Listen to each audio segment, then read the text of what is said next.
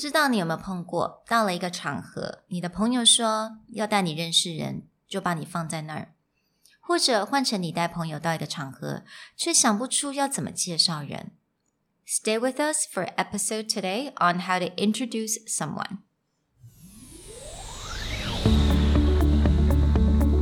Hello，欢迎来到商业英语 Career Plus 的 Podcast。 在这边，我们利用多年国际职场与教学经验，带给大家最真实与贴切的职场英语知识。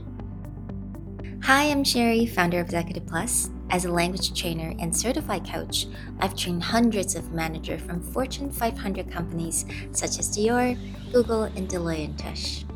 And I'm Nick, Director of Communication Strategy at Presentality.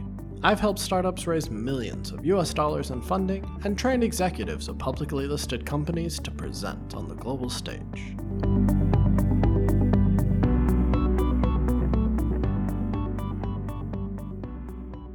Hey everyone, welcome to episode 17 of the Career Plus podcast. This week, we want to talk about how to make introductions. Because we've all had that awkward moment where someone brings you into a group or someone is introducing you to other people. They just go, Hey, this is Nick. Introduce yourself, Nick. and you just end up with this weird moment of like, I don't know what they want to know, or, Mm. uh, hi, my name's Nick. Right? Yeah, absolutely. And I I really hated that. And that's like always my worst nightmare. Yeah, when you're just like the new person to a group Mm-hmm. and you bring someone in, or, you know, someone brings you in and you're just like, hi, I Mhm. don't know. 呀、尤其是那种通常有时候你会发现你到一个新环境，那你不认识任何的人，你真的非常需要人家做一个简单的 introduction。那如果人家没有做 introduction，你好像整个大概两三个小时你都不知道该说什么话。So 我觉得这种是个非常尴尬的一个情况。 那我觉得，不管是你可能到 social event，或者是到一个正式的场合，even 或者是 meeting，what about meetings，right？ Yeah, me like especially conference calls now, Yeah. right? When Mhm. everyone's kind of going around saying who's on the call and maybe someone new comes in or I'm on my side introducing my Mm. team and then you just get to that moment and be like say something about yourself, right? Yeah, absolutely. So if you're really someone someone that's new to that particular situations, you really want someone to just give you a really brief introduction. Yeah. So today we're going to do it from the side of the person making introductions. So do unto others as you wish done to you, right? you know, you if you want people to introduce you nicely, that should be a standard that you set. 嗯，没有错。所以我们今天就要教大家。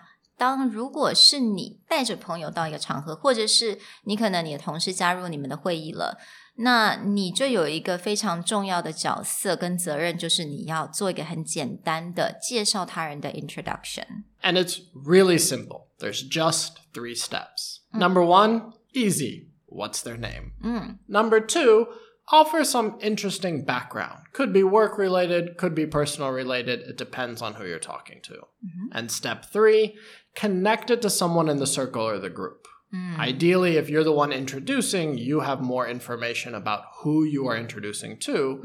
So it always helps if you introduce someone and make a connection to either the group as a whole or someone in that group. 所以其实很简单，我们就是三个简单的步骤。那当然，第一个就是说人家的名字，介绍他的名字。那这个部分呢，其实不难，但是请大家一定要记得，你要讲 this is，right？Yeah，this Yeah. is。 Like, hey everyone, this is Nick. This is Exactly. Sherry. So 第二个步骤就是 offer someone interesting background on work or personal. So 这个部分就是看情况，你可能现在如果是比较 casual 的场合，那你可能可以介绍一些比较 personal 的一些一些 anecdote 或者一些 interesting fact。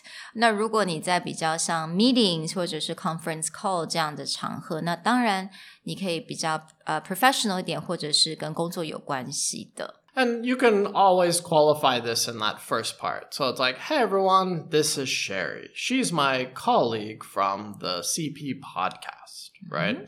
If I wanted to do work style. Or Yeah. I might, you know, if I'm introducing to friends, it's like, hey everyone, this is Sherry. She's my colleague, but she also someone who's really interested in ballet.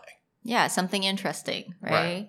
所以这个地方其实蛮广的。你除了讲 This is Nick，那你可以讲说 Oh, I've worked with Nick for about a year, right? We've known each Yeah, other for a year. for about a and can say like, oh, we've known each other for 10 years.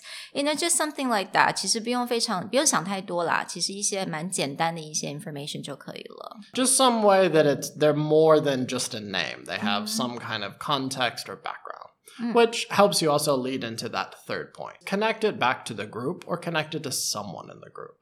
Right? 所以这个地方就是你做一个很简单的连接，就是把这个带进来的人，他怎么跟你现在的 audience 或者这一群这个 group 或者这个 circle，或者是有某一个人，你们要怎么做一个很简单的连接？那当然这个地方也是蛮广的，就是看你们的场合是怎么样。So for example, would you like to offer an example? Yeah, for example, is my company has a graphic designer mm-hmm. that we use in house, but a lot of times her skills are useful to other people that we work with or to our clients. Mm-hmm. So if I was to introduce our designer, I might say something like this Hey everyone, this is Carol. She works as the internal designer in my company. She's extremely talented for someone so young. Hey, Sherry, I heard that, you know, recently your company was going to update its logo. I really think that you and Carol might have some great ideas to talk about. All right，所以这样就很简单。You know, right away I know exactly what to talk to Carol about. Right, it's going to be about her talents. You know what she can bring to designing the logo. And this is way better than if I'd been like, hey everyone, this is Carol. Carol, tell them about yourself and, you Yeah. know, walked away or something. But I've Absolutely. actually, you know, qualified who she is, why I'm bringing her into the group, and I've cor- connected her directly with someone inside. 所以其实你很快速做这个连接，那这个你新带进来的人，他也很快速的，他就可以 知道说，哎，他的他现在要做自我介绍是往哪一个部分？可能是工作，有可能是他的兴趣。所以我觉得其实这样子的方式都非常适合，不管是任何的场合都一定可以用到。 And you can also do this for personal work, Yeah. doesn't matter. Absolutely. And I really strongly advise everyone if you bring a friend to anything, please, please do the proper introduction.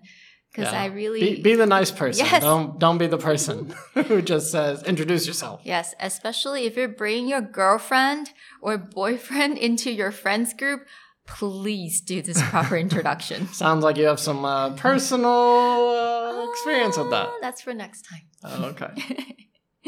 All right. So I hope you guys enjoy this lesson and I'll see you next time. Bye. Bye. 如果你喜欢我们的 Podcast，欢迎来追踪我们的主管英文 Executive Plus 的 Facebook。那也可以写信到我们的信箱 yourcareerplus at Gmail dot com。